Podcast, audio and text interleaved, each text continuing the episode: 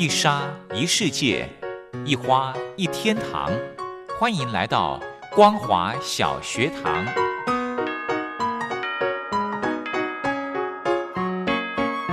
让我们一起学习，一起分享。光华小学堂。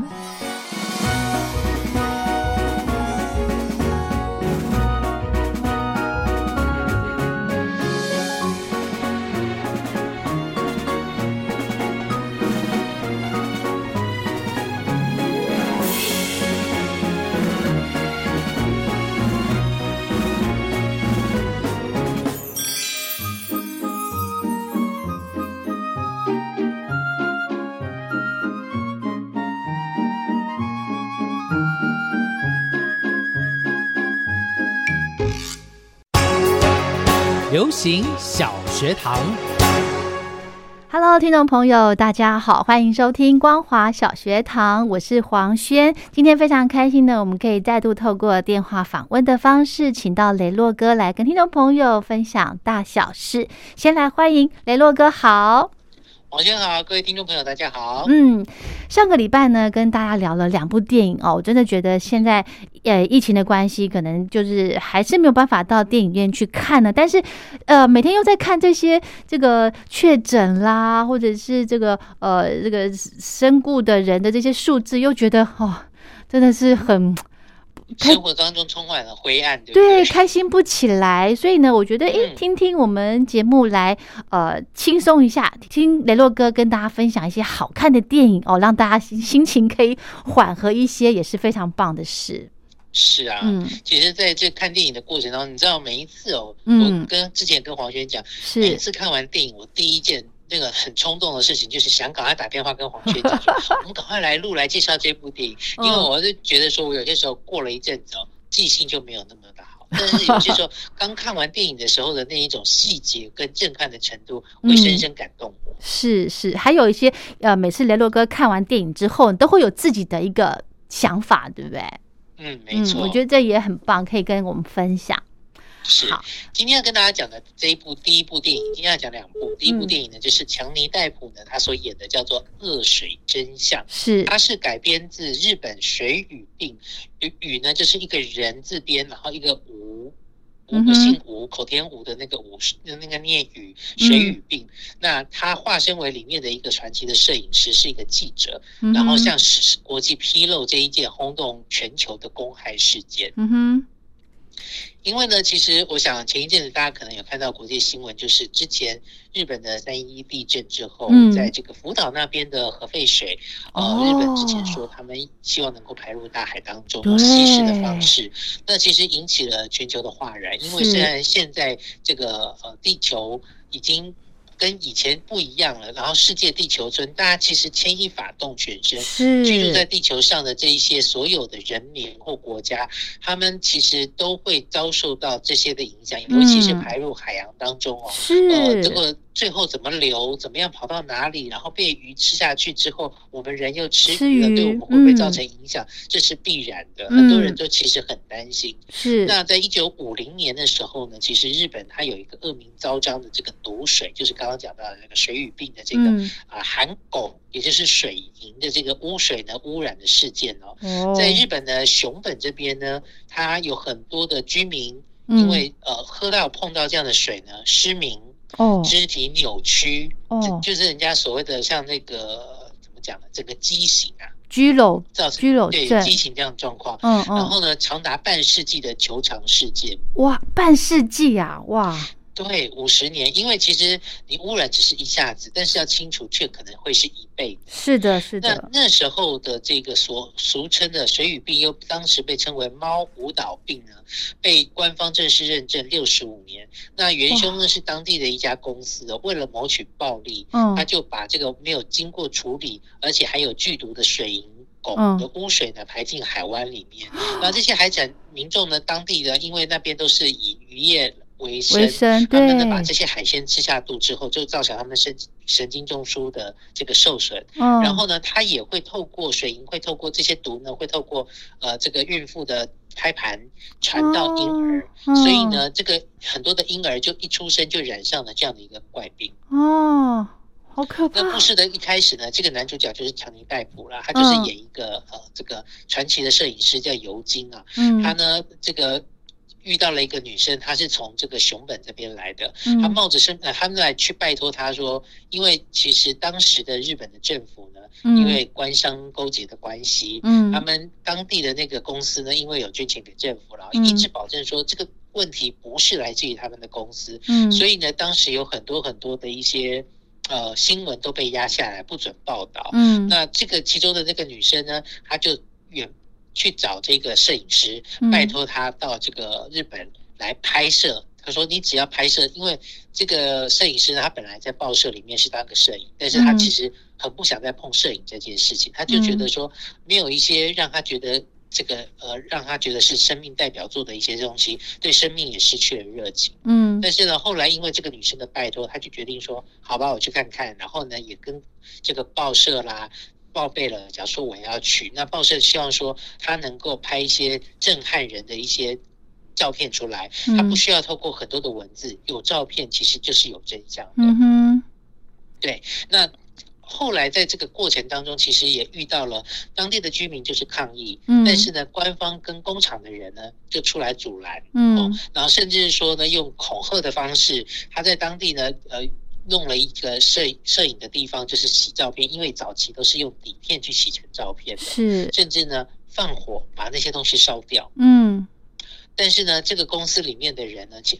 呃，他们有些人其实还是有一些良知的，嗯，在烧掉的同时，其实偷偷的把那些照片都是保留起来了。嗯，可是那时候，这个摄影师尤金他觉得说啊，这些东西都没了，我来日本的这个目的也没了，也没有证据了，嗯怎么办？这样子。那后来他们又再去想办法去拍，他们又拍了更多的照片，包含了其中一个就是这个妈妈帮一个小女儿呢，她就是得了水俣病，嗯抱着她帮她洗澡的黑白照片，嗯当时呢非常的震撼世界。是对然后他那时候呢，强尼大夫说他很喜欢拍照，那尤其是这个剧中的主角，他这个的这个故事呢，让他觉得非常的感动，嗯所以呢，他就接演了这个电影。那里面的过程里面就有看到说他们怎么样去抗议，他们怎么样去搜集，嗯甚至说呢，哦。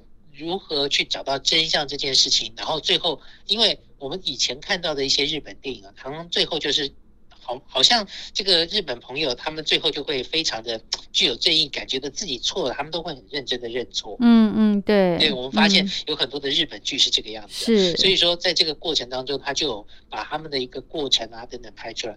最后呢，也也真的就是呃认真的就是把这个消息分呃发布到全世界。那当然，嗯他们也就无从抵赖，那也就最后披露了这件事情。嗯对，那当然，我想在这个刚刚回到最前面讲到说，前一阵子我们看到这个消息，就是日本福岛那个这个嗯核废水要排嗯到这个大海当中哦。是其实我这时候就是这个电影是在五月初的时候上的，是那那时候出来的时候，其实也是希望能够给日本有一些反思，因为他们毕竟就觉得说他们的这个废水还是得处理，可是嗯该用这样的方式来处理，或该怎么样处理，其实是一件非常严肃的话题。是的，是的，而且我真的觉得哈，嗯，有一句话是这么说的，就是你你给出什么，终究都会回到你自己身上哦。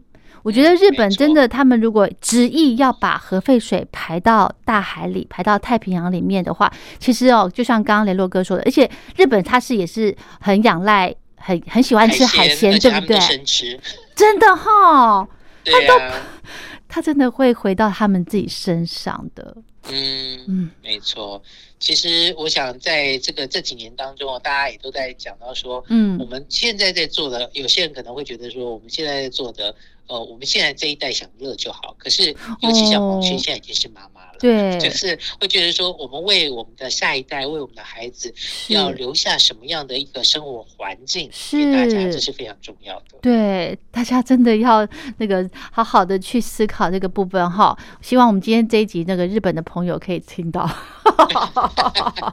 当然，我想其实最重要就是在做任何的选项之前，嗯，嗯，凡事不可能全都是好的啦，没错利有弊。没错，像呃有些人就是说现在可能就是要环保，那可能就尽量不要推核能。核能有它的好与坏，就是核废料的部分，这是必须考虑的问题。是核能算是蛮干净的，因为它就是用核产生热，用蒸汽去产生动能，然后变成电。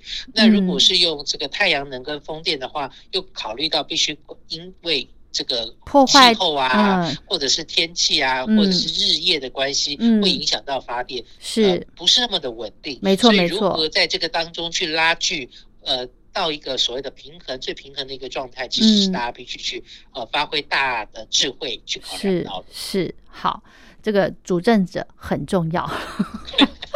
当然，这也是全球的一个，因为我们也都希望有更新的一些科技。是啊，解决这些问题，或者是能够是帮助人们更好。对对对，好，那我们这个呃，先跟大家分享《恶水真相》的这部电影哦。聊到这呢，我们先休息一下，下个阶段再来分享其他的电影喽。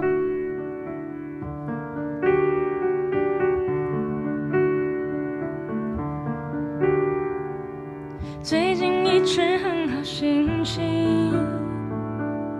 不知道什么原因，我现在这一种心情，我想要唱给你听。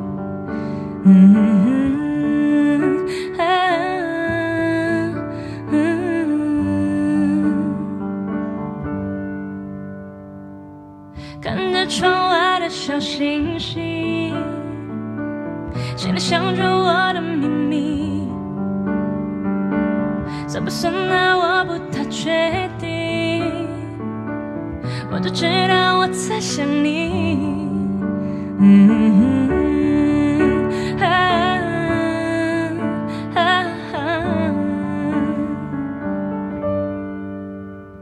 我们之间的距离好像忽远又忽近，你明明不在我身边，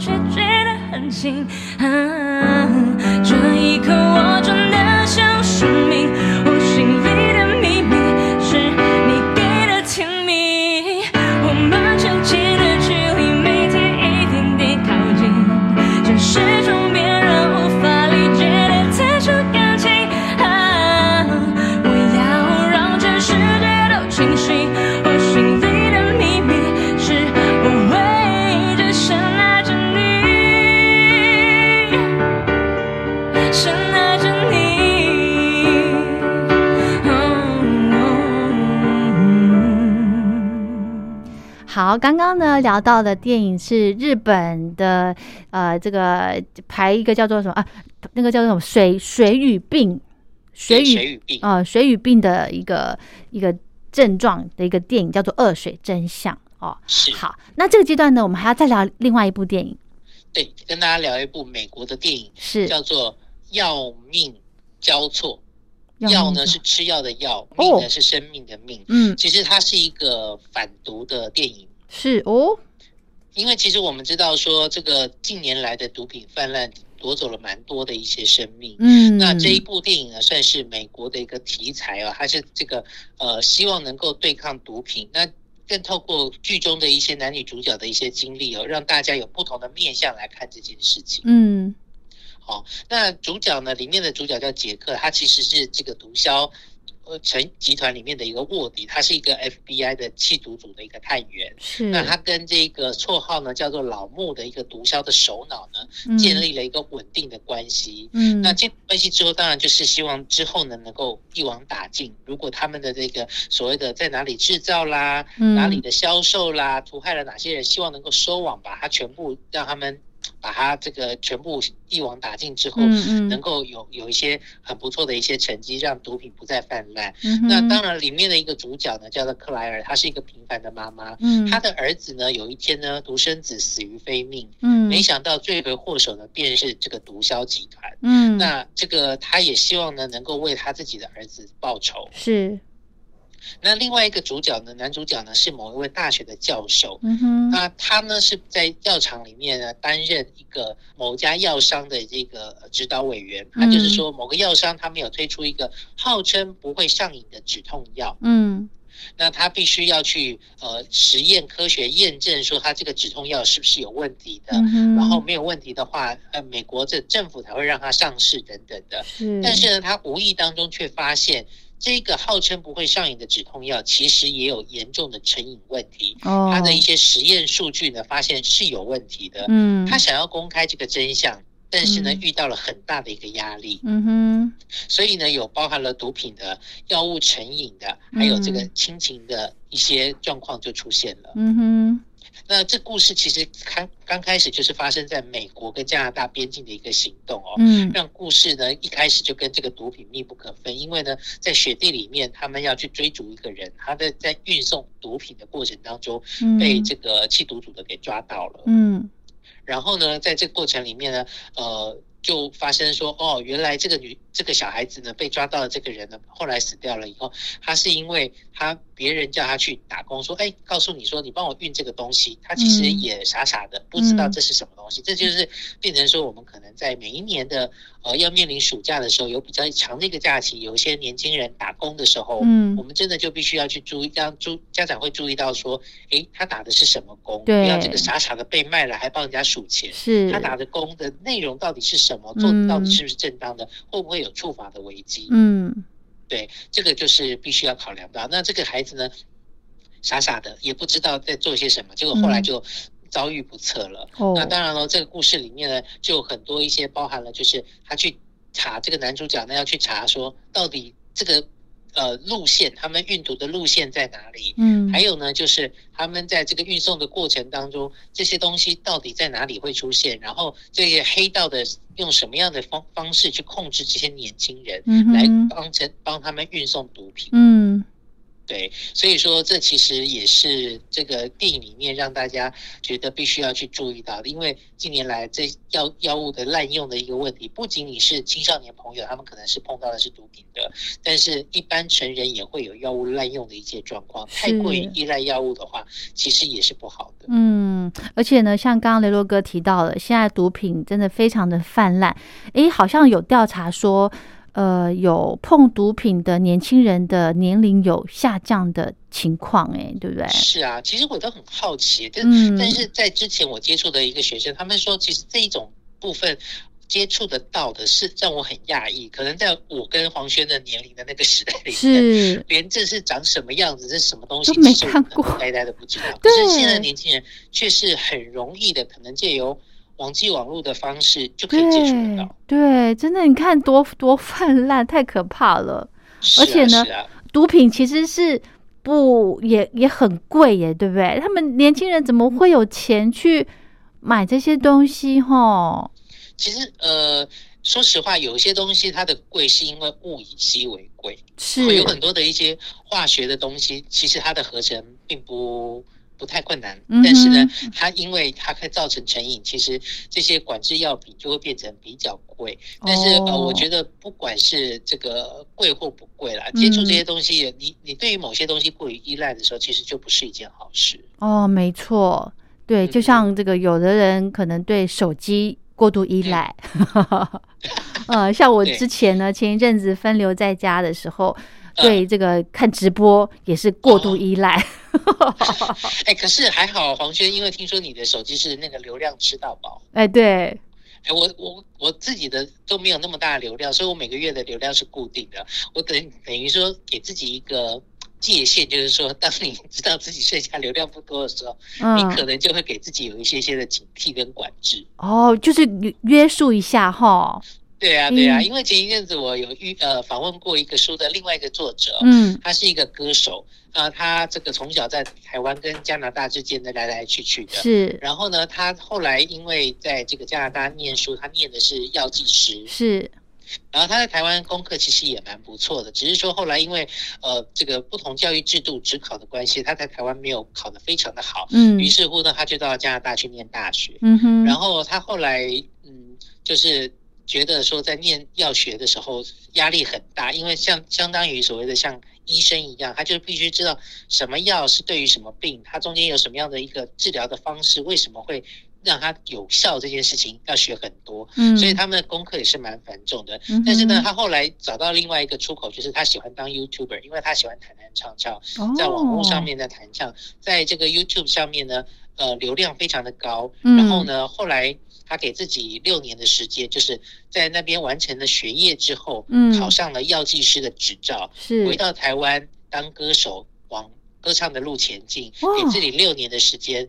那现在他说他已经过了三年的时间，那我就问他说，那对于那时候。压力很大，要念书的你来说，你自己本身会不会有所谓的网络成瘾？他说，其实现在的手机都有一些功能，就是善用那些功能，有一个时间分配，嗯早中晚可以用多少个小时跟时间，嗯在某一个时段里面，只可以用什么样的一些功能，嗯你，都可以自己设定，让自己不会这个网络成瘾。这样哦，那那也要知道有这种有这种功能，像我就不晓得。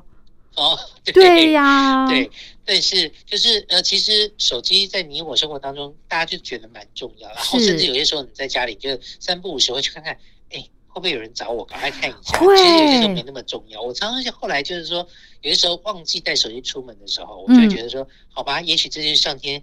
带给我的就是今天可以有一些宁静。如果这个人真的很急着要找我的话，他可能就是会再打来。哦，诶，这样也蛮好的。对呀、OK，好，所以今天呢，呃，雷洛哥跟听众朋友分享的这两部电影，第一部呢是呃日本电影叫做《恶恶水水真相真相》，然后再来是《要命要命交交错。错》哦，这两部电影呢跟大家分享。好，雷洛哥，我们还有什么要跟听众朋友聊的吗？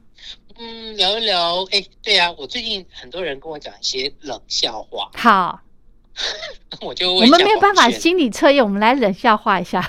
冷笑话一下吗 OK 好，我问你哦，有一只年纪很大的蜜蜂，嗯。它叫什么？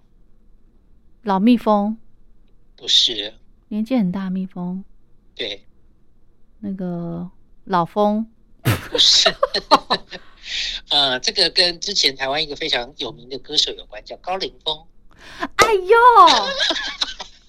哎呦，突然觉得有没有觉得有点像在猜灯谜的感觉？对我跟你讲，我每次这种猜这种哈，我 always 猜不到呢。不行不行不行，还有吗？还有吗？啊，我其他忘记了，我的暂存记忆体蛮少。只是我觉得这个真的还蛮有趣的，因为对有些人天生的一些呃谐星啊或艺人，他常常会口袋里面准备几个蛮有趣的。那让我印象最近最深刻的就是这一个，因为是我跟高凌风大哥之前有过几面之缘，也访问过他，所以哦当这个、这个冷笑话出来的时候，我就觉得说哦，太有趣了。哦，而且想这个的人也很厉害，我觉得。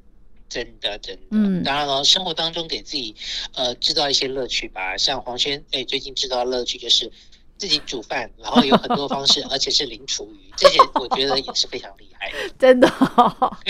好啦，就是聊，就是，而且我还想说哈，我煮饭这、这段期间哦，就是分流在家这段期间，是从我结婚到现在煮的最多的一次。哦，那老公有没有觉得很开心？哎，有呢，他觉得最近都是当实验品？哎有倒倒还好，但是我的煮的东西哦，就是没有卖相，你知道吗？嗯，但是味道是是 OK 的。哦，对。是，对所以之前我在一直在跟别的同事在讨论说，嗯。最近你煮过哪些东西？哦，真的哦，因为我有一阵子呃非常迷那个炒饭要炒的粒粒分明这件事情，哦，所以我就开始做一连串的炒饭，嗯，从这个四季豆炒饭、虾仁炒饭、嗯花枝炒饭、什么什么蛋炒饭，是然，后到后来觉得说哦炒饭吃腻了，开始煮咖喱鸡，哇塞，然后呢去做梅干菜扣肉。哇塞，你好厉害哦！就开始一道一道的菜就开始做，然后就会很想做一些平常自己比之前没有这样一连串做下来，连续几个礼拜做下来之后，嗯当然就是有着轮替的吃，会觉得比较有新鲜感。是是是，我之前呢有加入一个社团，就是好像呃煮也是煮菜的那种社团，就是可能会有很多人会分享他们自己煮的东西在网络上嗯这样子。但是我是没有，我是因为我不大会煮嘛，所以我只光看。但是在上面呢，给我很多的 idea 耶。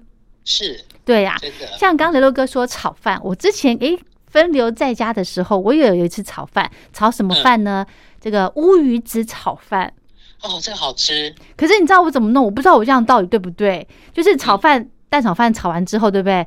把乌鱼子切小小的，因为之前不是很流行那种过年那时候不是有流行一口乌鱼子吗？对啊，然后我还有一个就是清冰箱的概念，反正冰箱有什么东西赶快拿出来煮，丢进去，对，就把切切，最后再丢进去再和一和就好，这样算乌鱼子炒饭吗？就算算是啊，就要什锦炒饭了。哦，好啦，这些都是这个生活当中很有趣的一些事情。哎，其实也可以趁这时间好好的检视一下自己冰箱还有些什么。对，真的整理东西哈，就趁这个时候。好，那今天呢，非常谢谢雷洛哥跟大家分享了两部电影《恶水真相》还有《要命交错》，希望大家会喜欢。谢谢雷洛哥喽。谢谢大家。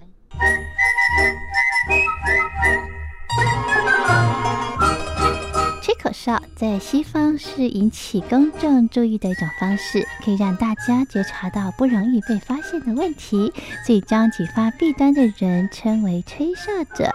有些事情不可以说，但是有些事情必须说。说跟不说的一线之隔，决定了谁可以成为揭弊英雄。支持听众发出自己的声音，说实话，要真相，才能够让社会各方面都正常起来。请听众安心接币，勇敢吹哨就可以参加抽奖。来信请您寄到台北北门邮局一七零零号信箱，或者是用电子邮件寄到 lily 三二九小老鼠 ms 四五点 hinet 点 net，并将姓名、年龄、职业、地址、邮编、联络电话、电子信箱资料填写完整，就可以参加活动。哨声响起的活动到八月三十一号，请听众勇敢的发出自己的声音，安心接币，勇敢吹哨，就可以参加抽奖。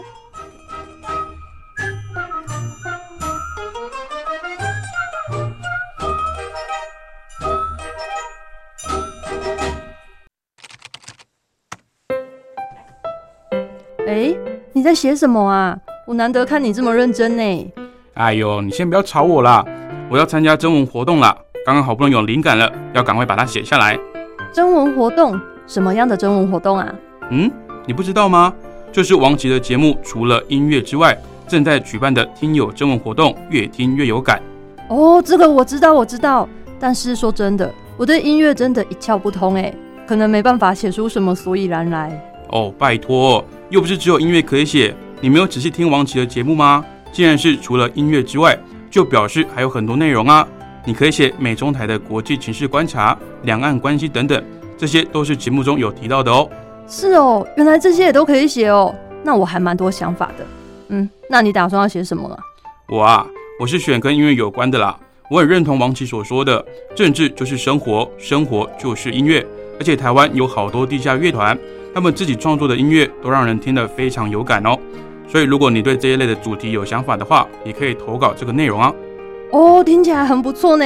我现在有很多灵感了，那不吵你，我也要赶快去动笔，拜喽。哎，那你知道怎么投稿吗？这还要你教吗？纸本邮件寄到北门邮政一七零零号信箱，北门邮政一七零零号信箱，或是电子邮件寄到 lily 三二九 at ms 四五点 hinet 点 net，l i l i 三二九 at ms 四五点 h i n e t 点 n e t 就可以啦。哎，那要记得在七月三十一号以前寄出哦。